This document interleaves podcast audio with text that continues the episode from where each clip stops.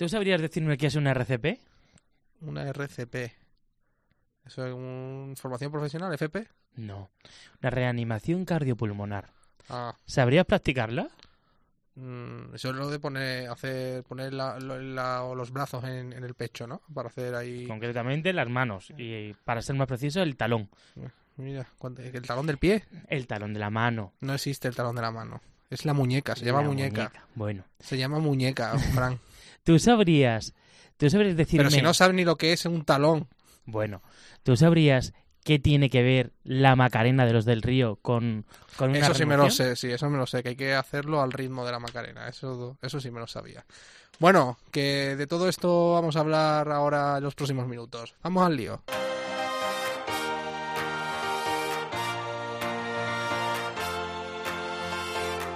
José Melero y Fran Simón.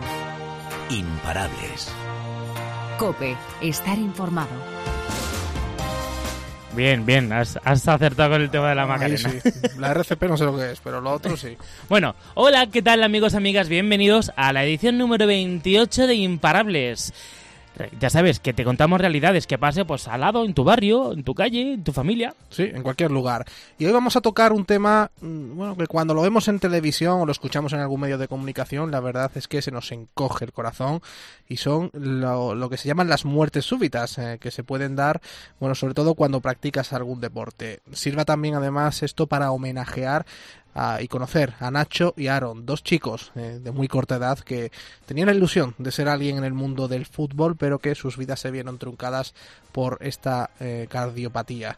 También miramos la otra cara, la digamos positiva, y eh, es que después de un problema de salud conocemos la historia de Pipa, una jugadora del Córdoba femenino en ese momento y que salvó la vida de una contrincante eh, de ese partido de fútbol por una hipoglucemia. En fin, vamos a conocer las dos caras y aquí va un adelanto. siempre que había algún problema con algún compañero era el primero en ir a animarle, nunca reprochaba nada, eh, siempre era el primero en llegar a los entrenes, eh, nunca fallaba ni, ni, ni, ni estando ni estando malo ni estando lesionado, siempre estaba al, al lado de, del equipo y era, era un pilar eh, era un pilar clave porque al final ese, eso es un ejemplo para, para, para el resto y su carácter y cómo contagiaba a los demás de bondad, de ilusión, pues era, era muy importante. Bueno, estamos escuchando, hemos escuchado a Pau, que ha sido entrenador de Nacho. Luego, en un ratito, vamos a escuchar más de él. Vamos a hablar de la cardiopatía, como decía eh, José hace unos instantes, con un experto cardiólogo, porque vamos a conocer por qué le ocurre esto a niños con edad tan temprana. ¿Puede ser algo genético? Podría ir por ahí, sí. Vamos a conocer también la realidad de Sonia, una chica de 23 años que padece discapacidad intelectual. Ha estado además recientemente en Abu Dhabi, que es los Special Olympics, que es eh, bueno una organización que se dedica a organizar eventos deportivos para personas con este tipo de discapacidad. Quedó además segunda, ojo, eh, en las categorías de 1500 y 3000 a nivel mundial respectivamente. Vamos a hablar tanto con Sonia y con su madre, con María, que es toda una luchadora. Sí, además María nos va a contar cómo se prepara Sonia y también lo difícil y lo costoso que le resulta apoyar a Sonia. Bueno, todo esto y mucho más lo vais a tener aquí en Imparables y vamos a recordar también nuestras redes sociales. Sí, como siempre, facebook.com barra imparablescope y en Twitter, arroba imparablescope. Ahí puedes contarnos todo lo que queráis y, y más. Pues gracias por estar una semana más con nosotros. Los saludos de Fran Simón Y de José Melero, y ya sabéis que juntos somos. Imparables. Vamos al lío.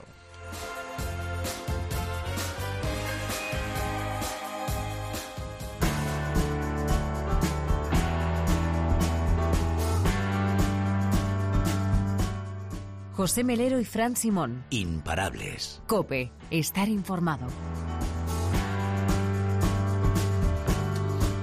Cuando conocemos a través de los medios de comunicación casos de deportistas que pierden el conocimiento o incluso la vida como consecuencia de una dolencia cardíaca, lo, que se conoce como muerte súbita, a muchos se nos encoge el corazón y siempre nos asalta la misma pregunta. Cómo es posible que un deportista profesional sometido a cientos de controles médicos al año puedan sufrir estos episodios. Bueno, además recientemente hemos tenido el de Iker Casillas, por ejemplo, por ponerte el último y el más conocido. Pero también eh, es normal que un niño, pese a su corta edad, padezca este tipo de dolencias. Vamos a buscar respuestas a estas preguntas, pero antes vamos a daros a conocer cómo se vive en las entrañas del club la pérdida de alguno de sus chicos por este tipo de dolencia. Ya os adelanto que los clubes no olvidan y que sus vidas ya no vuelven a ser las mismas. Nacho Barberá era una de las promesas del fútbol valenciano. Militaba en el Unión Deportiva Alcira, en la categoría infantil A de la Liga Autonómica. Su progresión profesional y personal se vio truncada en febrero de 2018 con tan solo 14 años. Cuando disputaba un partido en la localidad de Ontillén, sufrió un paro cardíaco. Los servicios sanitarios recibieron el aviso. Hasta el campo de fútbol se desplazó una ambulancia del SAMU que intentó durante 20 minutos y lo trasladó rápidamente al Hospital General de Ontillén, donde no se pudo hacer por desgracia, nada para salvarle la vida.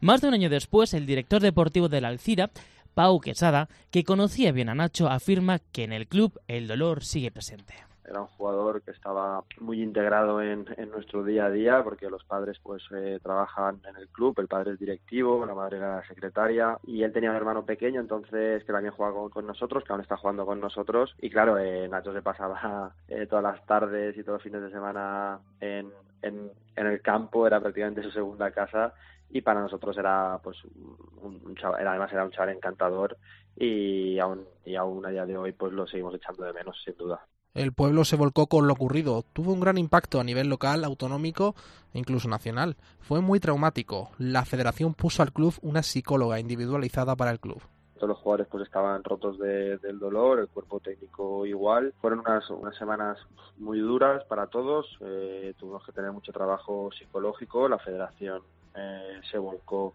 con una psicóloga eh, individualizada para, para ese equipo y también para el resto de equipos, porque Nacho pues tenía una repercusión en, en otros equipos. Y fueron unos meses muy complicados. Cada partido y cada gol se lo dedicaban a Nacho. Recientemente el equipo en el que militaba ha salvado la, la categoría cada partido, cada gol se celebraba por él. Ellos, las pulseras de, Nacho siempre las llevan consigo. Y a día de hoy, ese grupo humano que es nuestro cadete autonómico, eh, que el otro día logró el objetivo de, salvarse en la Liga Autonómica, pues lo festejaron con, con el dorsal 7, que era el de Nacho, y, su capitán y el brazalete. Y a día de hoy lo seguimos, eh, seguimos llevando el, eh, ese, ese, dolor eh, que, que, bueno que siempre que podemos lo, lo, homenajeamos. El caso de Nacho generó además cierta psicosis entre los jugadores y también claro entre los padres. A la, a la mínima que hay un golpe duro eh, o que un jugador choca cabeza con cabeza o una entrada fuerte y el jugador vemos que, que no se mueve o que se queda un poco ahí por, por el simple impacto, eh, sí que es cierto que nos viene el recuerdo y, se te pone un mal cuerpo y a lo mejor es simplemente un golpe. Eh, pero sí que es cierto que, que, aún tenemos ahí el recuerdo y cada vez que hay una, una, una acción de estas fortuitas del juego y un golpe, un jugador que, que choca y que se nos para todos un poco el corazón y, y, sigue siendo duro. En el momento del desfallecimiento, los padres de Nacho se encontraban en el campo. El hermano ha recibido el apoyo del pueblo, de entidades deportivas como el Atlético de Madrid y, por supuesto, de la Alcira.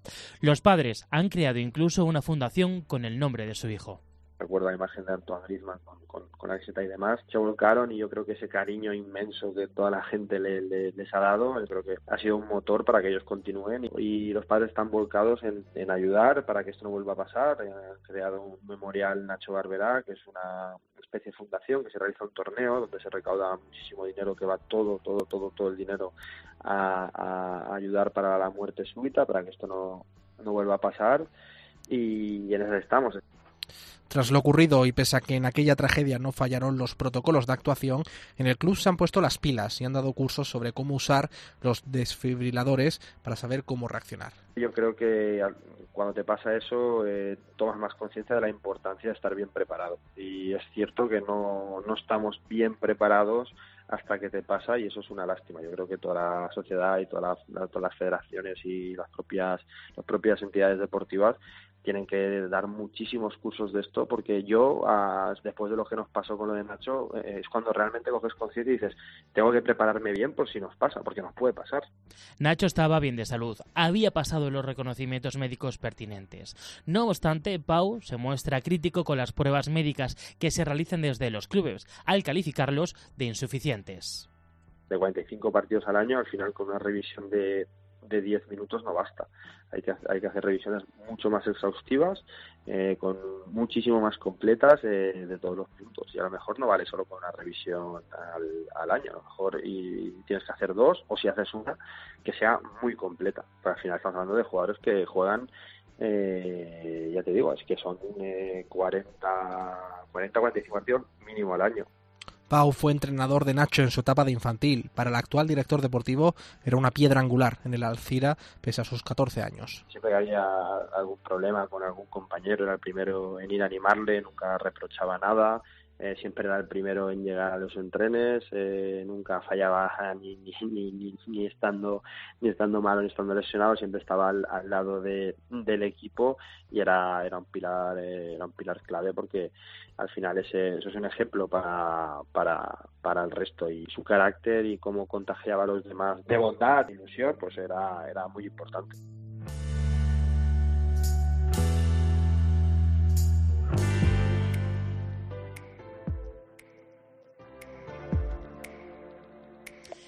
El pasado mes de septiembre, Orduña, una localidad vizcaína cerca de Baracaldo de apenas 4.000 habitantes, vio cómo sus vecinos se les encogía el corazón tras perder a uno de ellos.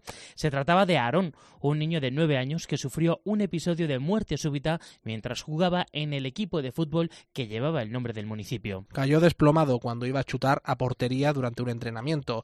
Trataron de reanimarle, entre ellos a su padre, que estaba en el campo. Lo consiguieron. Fue trasladado, de hecho, al hospital, donde falleció esos días más tarde tras algunas complicaciones. Más de medio año después, el pueblo y el club no olvida este terrible percance, tal y como nos revela Zacarías, el secretario del Club Deportivo Orduña. Bueno, pues impactó, es una localidad de 4.000 habitantes, y bueno, pues en ese momento cuando sucedió estaba justo el equipo Benjamín, que era el que pertenecía a Aarón, estaba entrenando y me impactó mucho en, sobre todo en sus compañeros de entrenamiento. Es decir, había en ese momento 16, 17 chavalitos como Aarón entrenando y la verdad es que tuvimos inclusive psicológicamente tratar a algunos de los chavalitos. Zacarías confiesa que antes de conocer las dimensiones de lo que estaba ocurriendo aquella fatídica tarde, algunos de los pequeños se lo tomaban como un juego. Tratamos de decirles a los compañeros del entrenamiento que bueno, que aunque falta varón, que Aarón se había ido al cielo, todas esas cosas. Pero más que nada se lo tomaron como un juego, ¿entiendes? El, ver a los servicios de emergencia venir. El aterrizar un helicóptero en el campo de fútbol que fue el que trató a Aarón para ellos eso les impuso mucho, ¿entiendes? Ya en ese momento se olvidaron de Aarón, del Aarón que estaba tumbado en el suelo y para ellos era el helicóptero, la policía, las ambulancias y demás. Tras varios días de agonía, el recuerdo de Aarón estuvo muy presente después de su muerte. Pues hombre, todo fueron recuerdos pues, y siguen siendo hoy en día, ¿entiendes? De hecho, la camiseta que usaba no la ha utilizado ningún jugador, ¿entiendes? Mm. Y sí, los propios padres del equipo y los chavales hicieron una pancarta y pancarta que hoy en día siguen poniendo todos los partidos que juegan, la siguen poniendo en los campos donde van a jugar o aquí en Orduña, ¿entiendes? Sea, el recuerdo de Aarón sigue constante en el equipo. Pese al impacto que tiene este tipo de episodios entre los más pequeños, ninguno ha optado por abandonar el deporte rey. Como hemos comentado, el propio padre de Aarón trató de reanimarle en un primer momento en el campo de entrenamientos. Zacarías asegura que fue una de las peores vivencias de su vida. Claro, vives en una población rural, esto no es Bilbao, la capital. Eh, es decir, una ambulancia en Bilbao la tienes en dos minutos. En las poblaciones rurales, desgraciadamente, una ambulancia pues equivale a la muerte de la persona, ¿entiendes? Porque cuando esa ambulancia llega, pues ya ha pasado, ¿entiendes? De hecho, tuvo que venir un, helicóptero y bueno, y, aún así no ha salido a la vida, ¿entiendes? Si a lo mejor en el momento que sucedió hubiéramos tenido la asistencia sanitaria adecuada, pues te queda la duda de si se habría salvado, ¿entiendes? Pese a que aquello acabó en tragedia, el secretario del club sostiene que no fallaron los protocolos de, actuación, los que al menos eh, ellos tenían disponibles, ya que contaban con un desfibrilador. El chaval era un niño eh, aparentemente saludable, bromista, era un encanto de niño, vamos. No sé cómo decirte, yo estoy ahora mismo aquí hablando contigo desde la oficina del club, era un niño que venía a entrenar, llamaba a la puerta, abría la puerta, zaca, que ya vengo a entrenar, o sea, venía, lo que un niño de 8 años, pues normalmente no hace, te saludaba, te decía, ¿cómo estás? Se iba al vestuario, se cambiaba de ropa y a entrenar. Era un niño que muy simpático, muy simpático y muy amigo de, todos los niños. El empleado de Lorduña ha remarcado además que a partir de los 12 años del club obliga a los chavales a realizarse los reconocimientos médicos, edad a la que aún no llega Aarón. Para Zacarías, Aaron podría haber llegado a ser un buen profesional, pero lamenta que eso ya, por desgracia, nunca lo sabremos.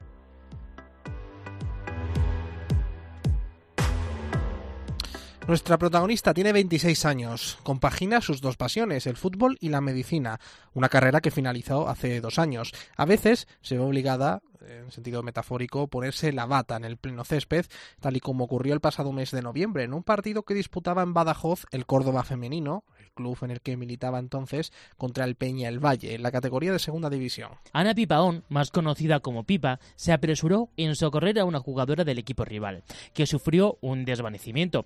El hecho ocurrió a los 10 minutos de iniciado el encuentro. Pipa no se dio cuenta en un primer momento de lo que sucedía yo ni me di cuenta que, la chica estaba en el suelo. Cuando empezaron a chillar, pues yo me imaginé pues que a lo mejor contestaban por una falta o que la chica se podía haber hecho daño pues más de algo tema futbolístico, ¿no? Un tobillo, una patada, cualquier cosa, pero cuando ya me empezaron las de mi equipo a chillar que viniera, que viniera, pues dije, uy, pues igual es algo más. Ya cuando la vi en el suelo, pues eso, lo primero descartar que fuera nada grave de corazón o, o neurológico. Bueno, en cuanto pude descartar eso, ya me orienté por el tema de la hipoglucemia y efectivamente era eso. Pese a que en un campo de fútbol era la primera vez que Pipa se enfrentaba a una situación así, había vivido episodios similares en otros espacios como en un avión o un tren.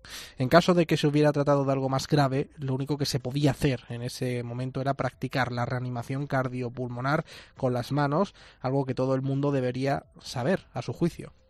Sí, yo creo, o incluso más que los jugadores, quizás quien trabaja con los jugadores, ¿no? El cuerpo técnico, el fisio o quien esté, digamos, eh, por encima de los jugadores de tener unos conocimientos básicos de RCP, que es algo que todo el mundo puede hacer y que es muy fácil y que puede eh, salvar muchas vidas y aguantar a una persona hasta que llegue la ambulancia y que tenga ya otros recursos.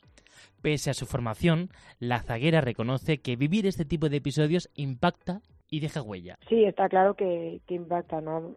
Lo normal es que una chica joven de alrededor de 20 años y encima deportista es que esté totalmente sana, ¿no? Y ver que se desploma en medio de un partido eh, que no puede ser de calor, era noviembre, es invierno y aparentemente pues está sana, impacta y asusta porque lo primero que te piensas es que es algo muy grave, que le ha dado algo, ¿no? Y sí que las chicas se quedaron muy asustadas y se quedaron tranquilas cuando les dije que era médico, que no pasaba nada. La chica de hecho ya recuperó la conciencia antes de montarse la ambulancia. Pero no solo por su condición de médica. Pipa ha vivido en sus propias carnes la pérdida del conocimiento al ser epiléptica desde los 14 años.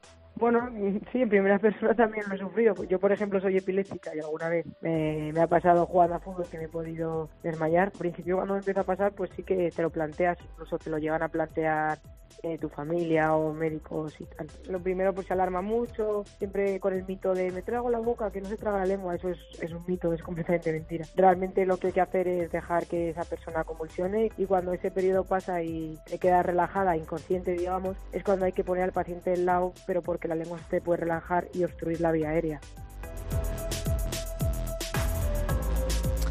Al principio cuando le ocurría a su alrededor se asustaba. Utilizaban el mito de que se podía tragar la lengua cuando no es así. Realmente lo que hay que hacer es dejar que esa persona convulsione, no bloquear su cabeza. Una vez que se supera el ataque hay que relajarse y ponerle de lado para que no se obstruya la vía respiratoria o lo que es lo mismo, de posesión lateral de seguridad. Pipa a día de hoy reside en Madrid, donde sigue jugando al fútbol en su nuevo equipo mientras trabaja en una UBI móvil. En el futuro, bueno, dice que le gustaría dedicarse a la medicina deportiva. Y volvemos a plantear la misma pregunta con la que empezamos imparables esta edición. ¿Cómo es posible que un deportista profesional sometido a un montón de controles médicos al año pueda sufrir este tipo de episodios? Y sobre todo, ¿es normal que un niño, pese a su corta edad, en algunos casos ni siquiera a la adolescencia, como es el caso de Aaron y prácticamente Nacho, que tenía 14, ¿Es normal que padezca este tipo de dolencias? Bueno, pues para ello vamos a buscar las respuestas. Alejandro Berenguel, cardiólogo especializado en deporte del Hospital Policlínico HM y Toledo. Muy buenas. Hola, ¿qué tal? Muy buenas, ¿cómo estamos? Doctor, es raro que se den desvanecimiento entre deportistas y sobre todo especialmente de lo que estamos tratando es son de niños. ¿Se, ¿se debería incidir en controles? Sí, sí, absolutamente. Eh, siempre que, un niño, eh, un deportista en general, pero un niño en particular, eh, sufre un desvanecimiento, sobre todo si este desvanecimiento es durante la práctica deportiva, y aquí hay que incidir en, la diferencia, ¿no? Porque es relativamente común que un niño eh, sufra un desvanecimiento, ¿no? que técnicamente recibe el nombre de síncope. Pero esos desvanecimientos en los niños suelen estar más relacionados con bajadas de tensión, eh, por ejemplo, pues que a lo mejor no desayunan lo suficiente, eh, o hace mucho calor en algún espacio cerrado. Bueno, esos son lipotimias, ¿no? Desvanecimientos no relacionados con el deporte, no tienen mayor importancia habitualmente. El problema es cuando ese desvanecimiento sucede durante la práctica deportiva. Y cuando digo durante, me refiero a durante, no, no después no después de la práctica deportiva, porque después de la práctica deportiva sucede una bajada brusca de la tensión arterial si no se hace una adecuada fase de enfriamiento y entonces el niño puede bajar, eh, sufrir una bajada de tensión y, marearse. Pero si el desvanecimiento es durante la práctica deportiva, eh, obviamente ese niño hay que estudiarle, porque ese desvanecimiento puede ser una primera señal de alarma, puede ser alguna arritmia, eh, puede ser algún problema de corazón que, quizás la siguiente vez que sufra un desvanecimiento puede acaecer una muerte súbita. Entonces, por supuesto que cualquier niño que sufra un desvanecimiento debe ponerse en manos de, un especialista para, ser estudiado. Doctor, y cuando ocurren este tipo de desvanecimientos, ¿cuáles son los controles pertinentes que hay que realizar? Bueno, eh, cuando un niño sufre un desvanecimiento durante la práctica deportiva, eh, lo primero que hay que hacerle es una adecuada historia clínica incidiendo sobre todo en los antecedentes en la familia.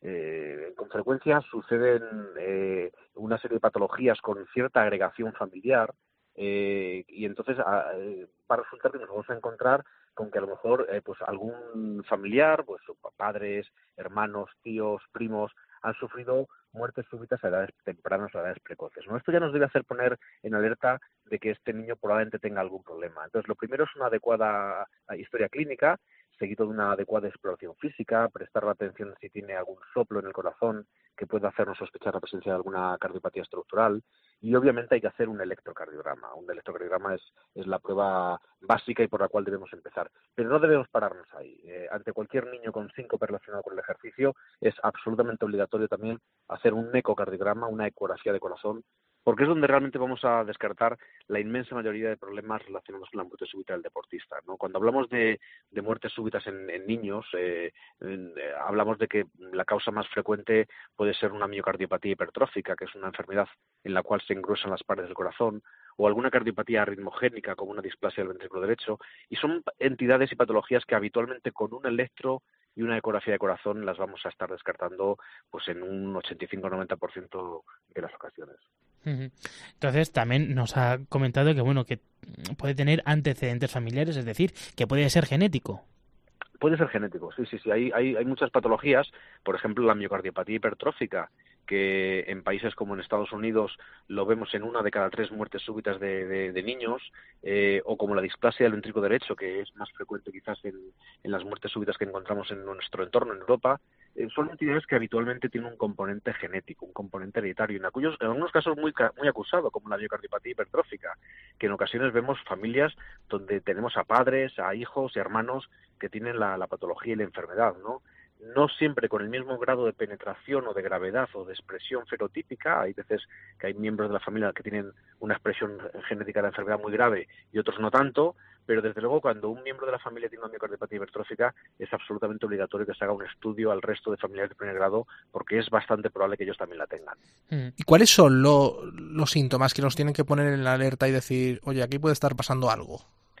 Bueno, cuando vemos un niño que está practicando deporte, eh, lógicamente los niños son muy vitales, son muy vitales, eh, son además muy, por llamarlo de alguna manera, corajudos, ¿no? Y, no, y no se amedrentan fácilmente, ¿no? Un niño, aunque se encuentre mal, aunque se encuentre cansado, fatigado, va a intentar seguir dándolo todo. Pero si vemos un niño que justamente por este motivo que estoy diciendo, le vemos un poquito más parado de lo normal, le vemos que durante el partido se está parando, se agacha, eh, no, no, no puede respirar, muestra signos de fatiga, pues tenemos que ponernos un poquito en alerta pensando que, a este niño le pueda pasar algo, ¿no? Obviamente, si ese niño ya eh, pide parar porque nota dolor en el pecho, nota dificultad para respirar, dice que, le palpita el corazón, que le palpita el pecho, que nota taquicardia, o si se pone muy pálido, muy sudoroso, sin una causa aparente, pues son signos de alerta que deben hacer, mm, eh, obligarle a detener prácticamente el deporte en ese momento, ¿no? Y, si podemos eh, que alguien con ciertos conocimientos médicos le, valore lo, lo, antes posible, ¿no? Verle una tensión, verle las pulsaciones, cómo las tiene, si las tiene muy rápidas, si no las tiene,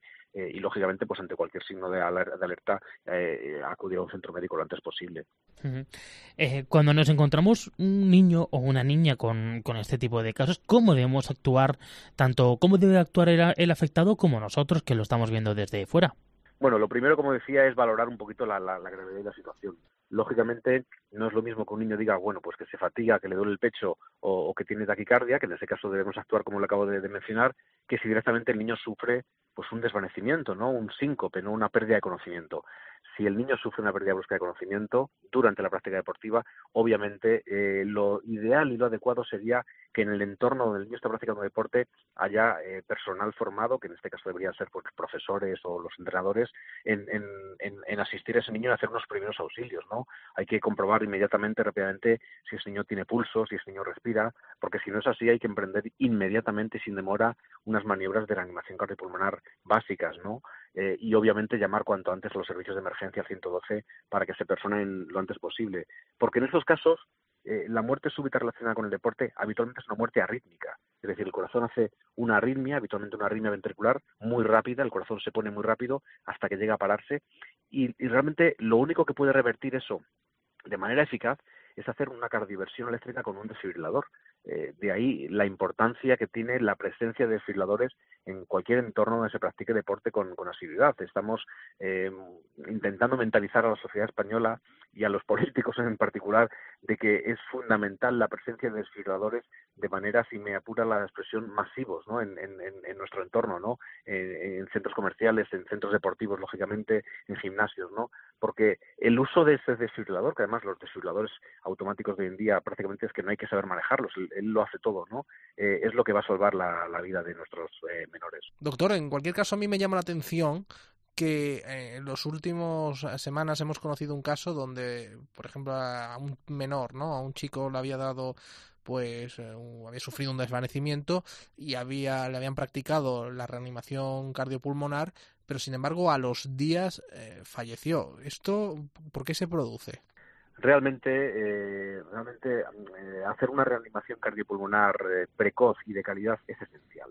el problema es que el cerebro tiene un tiempo que llamamos de isquemia muy limitado. O sea, el cerebro puede estar sin, sin oxígeno durante poco tiempo, durante pocos minutos, ¿no? Entonces, si la reanimación cardiopulmonar es muy prolongada en el tiempo, sobre todo eh, muy prolongada y no de calidad, no realizada a lo mejor por personal entrenado, por personal preparado, por personal cualificado, y los servicios de emergencias llegan con una cierta demora, pues aunque consigamos sacar al niño eh, del, bache agudo, aunque consigamos que su corazón vuelva a latir, probablemente el tiempo que ha estado el cerebro sin oxígeno es eh, demasiado importante como para que ese niño a la larga pueda sobrevivir.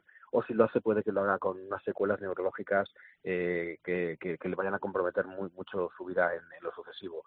Eh, por tanto, lamentablemente así es. O sea, lamentablemente cuando un niño sufre una muerte súbita, aquí el tiempo es absolutamente primordial, ¿no? Si se le consigue reanimar con éxito en los primeros minutos, lo normal es que el pronóstico vital del niño sea, sea bueno pero si la demora va más allá de los 10-15 minutos, eh, lamentablemente las consecuencias pueden ser catastróficas, no solo por daños neurológicos irreversibles, sino incluso por el fallecimiento del pequeño. Don Alejandro Berenguel, que es cardiólogo de la Policlínica HMI Mi Toledo, gracias por estar con nosotros aquí en la cadena COPE. Muchísimas gracias a ustedes.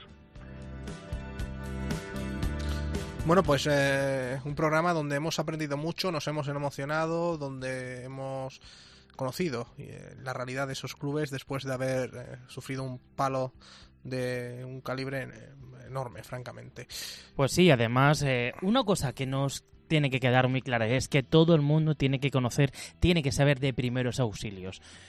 porque nos puede pasar en cualquier momento, en cualquier lugar, nos podemos encontrar una persona que esté inconsciente, no sabemos si respira, no respira, bueno, pues según cómo se dé la situación, pues podemos hacer una cosa u otra. Pero ante todo y sobre todo llamar al 112. Efectivamente. Pues bueno, a ver si vamos tomando poco a poco conciencia, ciertamente que pese a todo se ha ido mejorando, ¿eh? ya los desfibriladores pues eh, ya están a la orden del día prácticamente en todos los clubes, por muy pequeños que sean.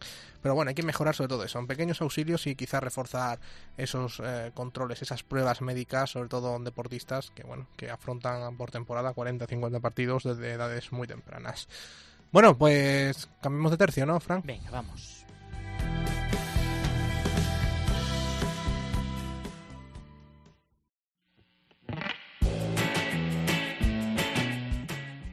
José Melero y Fran Simón. Imparables. Cope, estar informado.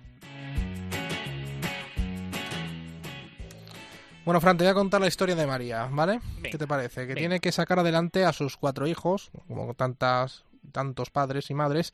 Eh, María, en este caso, sus cuatro hijos son los motores de su vida. Residen en la localidad toledana de Madridejos, en un pisito de alquiler, después de que hace seis años se quedara viuda.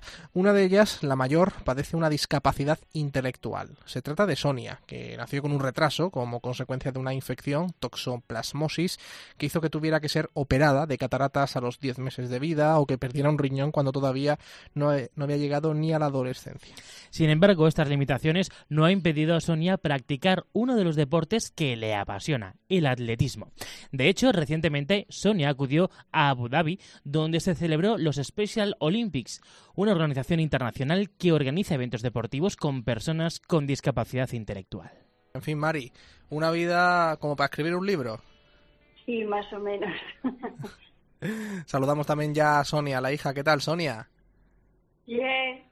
Bueno, Sonia, cuéntanos un poquito de dónde te viene esa afición por el atletismo. Pues de, pequeña. ¿Y te gustaba correr cuando estabas en el cole? Sí. Mari, ¿cómo empezó todo? Eh, fue un embarazo, entiendo que complicado, ¿no? Sí, porque a los dos meses eh, en una analítica se ve que la tosoplamosis está súper alta y la primera que me soplaron fue que tenía que abortar. Entonces me dieron un tiempo para que pensásemos si seguíamos adelante con el embarazo o no. Y se decidió que sí, aquí tenemos a Sonia toda una campeona. El momento que te dicen, Mari, eh, bueno, que Sonia viene con una toxoplasmosis, ¿eso cómo sienta al principio? Luego, claro, encima te dicen que tienes que abortar. Uf. no sabes dónde meterte, no sabes dónde encajar, porque encima es el primero, porque si hubiese otro hijo más, pues bueno, pero el primero que parece que, como se suele decir, que el primero no tiene compañero. Mm, fue dura la decisión, sí que es verdad que tuve siempre el apoyo tanto de mi marido como de la familia, el médico, conversaciones largas, y hasta que, pues eso, llegas un día genética y te dice el médico, hoy tienes que decidir sí o no. Y la decisión fue pues como jugar a los chinos, que saliese lo que Dios quisiese.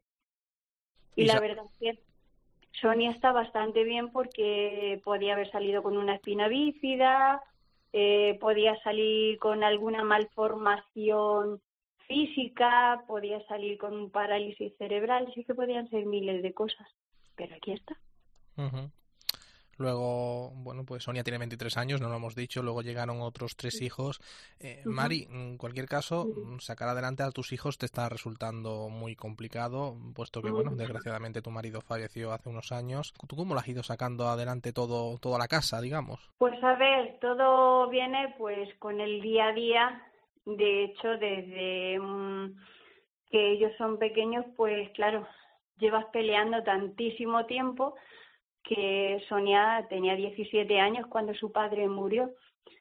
Y pues como venimos acostumbrados a la lucha, no sé de dónde, pero sí que es verdad que no sabemos hasta qué punto somos capaces de, de poder aguantar y salir adelante de, de la misma forma que lo hace el vecino porque siempre decimos, si a mí me pasa, me muero. No, no nos morimos nadie hasta que no nos llega la hora.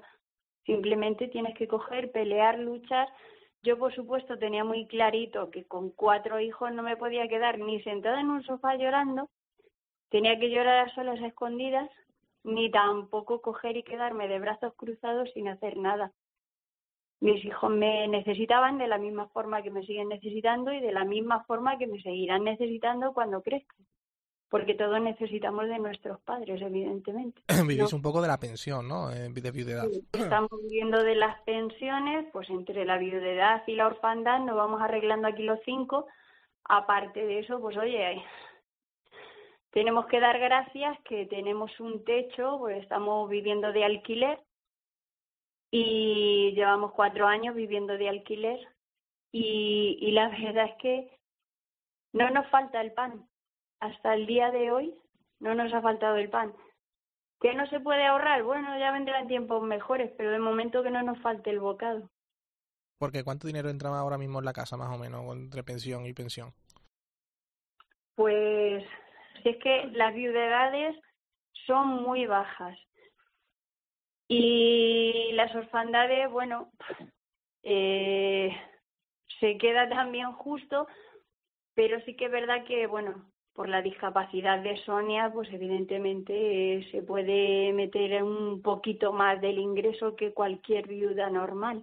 Eh, Sonia junto con sus demás hijos son la alegría de la casa, pero Sonia un poquito más, ¿no? Pues bien buena, porque a ver, desde muy chiquitita, a ver, a los cuatro años fue cuando detectan que, o cuando le dictaminan que tiene el retraso psicomotor, ¿vale? Porque al cambiar del colegio, pues se dan cuenta que no sabe estar sentada, no sabe pintar, no sabe escribir, no sabe coger tijeras y entraba a segundo de infantil y todo eso un niño ya lo sabe hacer.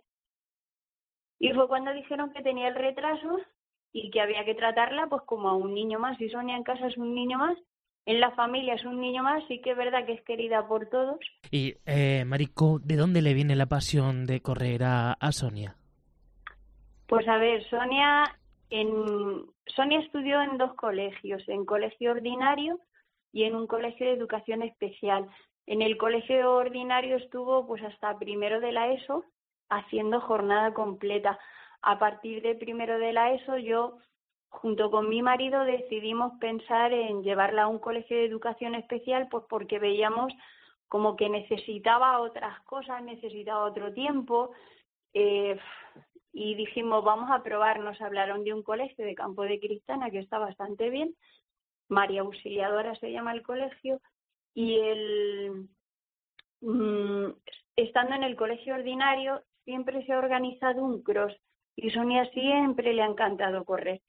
A la hora de hacer educación física, Sonia le encantaba seguir corriendo y al cambiarla al colegio de educación especial, pues en el tiempo que hacen después de comer, fue cuando empezaron a, pues eso, a ver qué era lo que mejor ella le iba, lo que más quería y tocando palos, tocando palos, pues ha llegado a conseguir en, en el atletismo. Pero luego te juega petanca, baloncesto, balonmano. Sí, vamos, que el deporte... Es muy deportista. Sonia, lo tuyo es el deporte, vamos. Sí. Oye, Sonia, y ahora vamos a hablar de tu experiencia en Abu Dhabi porque estuviste en los Special Olympics y además, eh, no sé si, creo que me contó tu madre, ¿no? Que tuviste que ir sola porque, hombre, el viaje es costoso y, y fuiste eh, sola allí a, bueno, a competir, ¿no? Eh, sí, fui, fue otro compañero mío y la monitora. ¿Y qué tal la experiencia, Sonia? Bien, ¿En qué posición quedaste? Eh, dos veces segunda. Segunda mundial, ¿no? Sí. Bueno, pues es un... 1500. En 1500 y en 3000. En dos categorías que se te da muy bien, ¿no, Sonia? Sí. Bueno, lo que se imagino que estaría temblando de miedo y de preocupación desde aquí, desde, desde su casa, desde Madridejos, ¿no? Del pueblo de Toledo donde vivís, María, eh, sufriendo muchísimo, ¿no? ¿Cómo cuéntanos un poco cómo la viviste tú desde España? Buf, pues imagínate, eran la primera vez que Sonia se iba fuera de España, que Sonia se retiraba 15 días, porque estuvieron del 8 al 22, eh, que, que Sonia viajaba en avión, que pobrecita a ver si qué lástima, si no le iba a gustar la comida, no iba a comer, no iba a poder con el calor. Y la verdad es que se pasa angustioso, pero solamente por el bien de ella merece la pena. Eh, Sonia, ¿qué has aprendido de estar allí en, en Abu Dhabi? Pues muchas cosas, además ha conocido más gente de, de fuera de España. ¿Y qué tal la relación con esa gente fuera de España? Bien, porque podías hablar con Chile, México y Costa Rica. ¿Y les echas de menos? ¿Le- les, les habla, ¿Os habláis de vez en cuando? No porque no tenemos los contactos, así que Bueno, queda el recuerdo. sí, tenemos, tengo ahí fotos, o sea que Eh, Mari, Dime. ¿qué ha aprendido Sonia en este viaje en Abu Dhabi? A ver, realmente ellos no son conscientes de lo que han conseguido.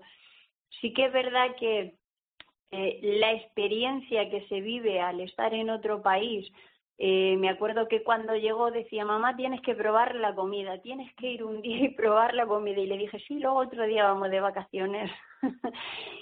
y luego ella, pues la experiencia de subir en avión le llamó la atención pues que los coches iban muy rápido, le llamó la atención el lujo que había, le llamó la atención que decía que aquello no eran casas, que eran palacios, eh, le llamó la atención el, el tener que pasar a una piscina o, o a la playa y tener que usar otro tipo de traje de baño al que usamos nosotros.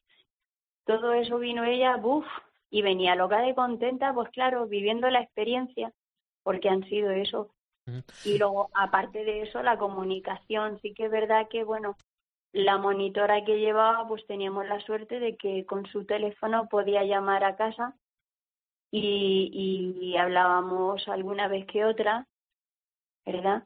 Sobre todo en las competiciones, cuando hizo las dos pruebas, la de los 1500 me llamó enseguida Sonia y estuve hablando directamente con Sonia y luego en los 3000 nos costó hasta que pudimos hablar. ¿Esto le ha supuesto em, que sea un poco más independiente? Sí. Ten en cuenta, a ver, mm, yo es lo que siempre digo, con ellos se da un paso adelante y dos para detrás. Se dan dos para detrás porque a lo mejor lo que estás contando y, diciendo en este momento, pues dentro de una semana o un mes se le ha olvidado totalmente y tienes que volver a recordarlo. Esto es pues un día a día, un siempre lo mismo y más por igual. Eh, en cualquier caso, hombre, también hay que decir que mm, eh, Sonia se, se vio obligada a, hacer, a ir sola porque el viaje se lo tenía que costear ella y claro, como para costear eh, también el de parte de su familia, ¿no? Es decir, Por desde aquí, desde aquí la denuncia, ¿no? De un poco a las administraciones de que no hay ayudas para este tipo eh, de personas, Ningún de, tipo, ningún tipo de ayuda, ninguno. No porque, vamos a ver, mm, es que no va un, un participante, no, es que sale una selección española a participar en los Juegos Olímpicos, en los Special Olympics. Eh, yo creo que como mínimo una ayudita para la familia. Eh, sí que es verdad que pudimos costear con esfuerzo, pues, eh, el viaje de Sonia, pero ya para la familia se nos suponía muchísimo, muchísimo más y en un año no lo podíamos conseguir. Así que, pues, hubiésemos tenido que coger y a lo mejor, pues sí, sacando un préstamo o pidiendo, no sé, en- quizás en la puerta de una iglesia. Pero si, si pudiera ser, yo sí que haría un llamamiento, pues, a quien le tenga que tocar, que, que por favor estos niños si queremos que, que sean, eh, que se integren, que sean como todos. Yo no estoy en contra del fútbol, ¿vale? Pero sí que veo que a futbolistas se le dan muchísimas cosas y a estos chicos no se les da nada, nada. Sonia, Dime. ¿qué te gustaría ser eh, en un futuro? ¿A qué te gustaría llegar? ¿Dónde te gustaría llegar? Pues no sé, Mm, a lo mejor quieres ser atleta profesional o, o te quieres dedicar a otra cosa. de, de momento quiero seguir como estoy. Bueno, pues yo de momento ya te digo que tendrías un tendrías un gran papel, no sé si sabes lo que es un coach o una entrenadora personal de motivación, porque te has convertido, Sonia, y seguramente tú no seas consciente, pero en una referencia, en un, en un ejemplo de superación, de lucha, y yo creo que con ese mensaje con el que hay que quedarse, ¿verdad, Mari? Sí, por supuesto que sí, porque lo hacen todo de corazón, lo hacen todo sin el conocimiento de decir yo por encima de, y lo eh, es tan noble y tan puro que, que no son conscientes de ello.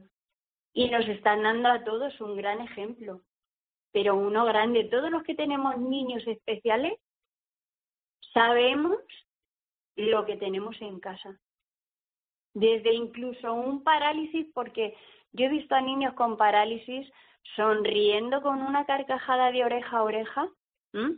cuando no hablan, no te dicen nada, pero con su mirada y su sonrisa te lo dicen todo. No hace falta que hablemos, no hace falta que veamos, simplemente es sentirlo. Mari, ¿vamos a seguir apostando por Sonia para que siga adelante? Sí, sí, por supuesto. Aquí está, aquí estamos las familias dispuestos a tener que coger y si hay que seguir esforzándonos, que no vamos a seguir esforzándonos, seguiremos haciendo tal y como es, porque no, no, es que no se puede quedar parada ni tampoco la vamos, a ver, sí que no la vamos a obligar a hacer nada que no quiera, pero viendo que le gusta el deporte, por supuesto que vamos a pelear y a luchar porque no le falte y, y siempre esté ahí con ello. Es un es una motivación, es un modo de moverse, aunque no sea todos los días, pero por lo menos así de vez en cuando tener un un algo por el que moverte es suficiente. ¿Cuál es el futuro de Sonia? ¿Cuál es el futuro? Pues el futuro no le sabemos. Pero yo sí que me gustaría y mi gran sueño sería que sí que viese el mal según va viniendo, cosa que tampoco es consciente y evidentemente pues es el, el miedo que tenemos, la, la integridad en, en la sociedad que no es tan cierta como pensamos, que dicen, no, no, yo si viese un niño especial que necesitase, no, no es verdad, porque luego ves un niño especial y como que te da cosa, te da exactamente igual y no es así. Pues ese es el mensaje de María, que tenemos que seguir avanzando en concienciación y en ayuda a estos colectivos. María, que muchísimas gracias por atendernos aquí en Imparables y muchísima suerte con tu hija Sonia. Sonia, que ya sabes que lo que necesites aquí estamos para ti. Muchísimas gracias. a vosotros también. Un beso muy fuerte. Gracias, un beso.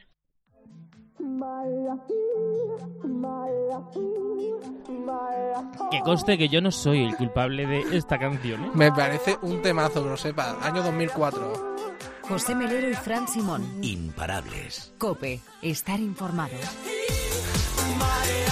La verdad que temazo fue y en el... en no, el- no hemos- no hemos podido ni esperar a la careta, ¿eh? No. hemos tenido que hablar antes, ¿no? Totalmente. Bueno, fuera de broma, esto es un temazo que dio mucho que hablar en su momento. Hoy se criticará y se dirá que es retro, vintage, pero esto nos hacía a todos mover el esqueleto. Yo que moderno soy también hablando.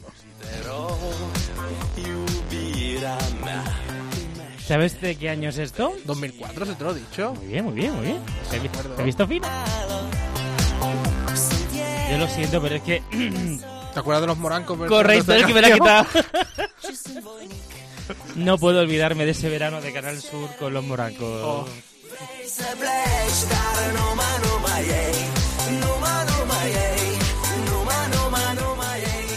La, la semana que viene en la serie G, ¿no?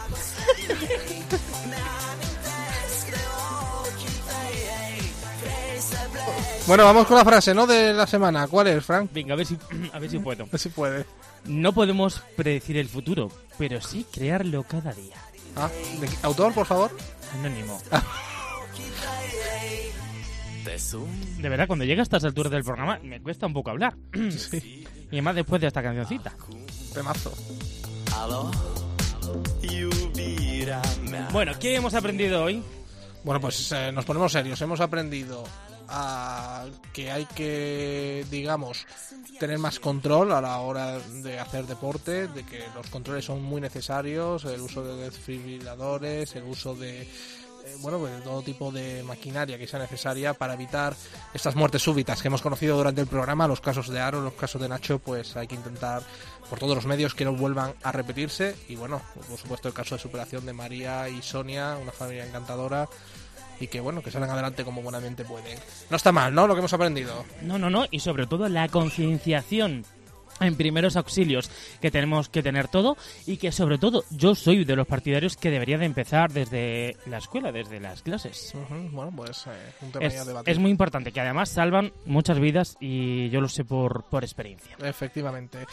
Bueno, pues eh, a todos los que nos estáis escuchando, que ya sabéis que podéis interaccionar con todos nosotros a través de las redes sociales Facebook y Twitter. Fran, recuérdalas en un momentito. Estamos en Facebook, facebook.com barra imparablescope y en Twitter arroba imparablescope. Pues aquí los tenéis, para lo que queráis, lo que gustéis. Aquí un servidor, José Melero y Fran Simón, para vosotros, para serviros. Juntos ya sabéis que somos Imparables.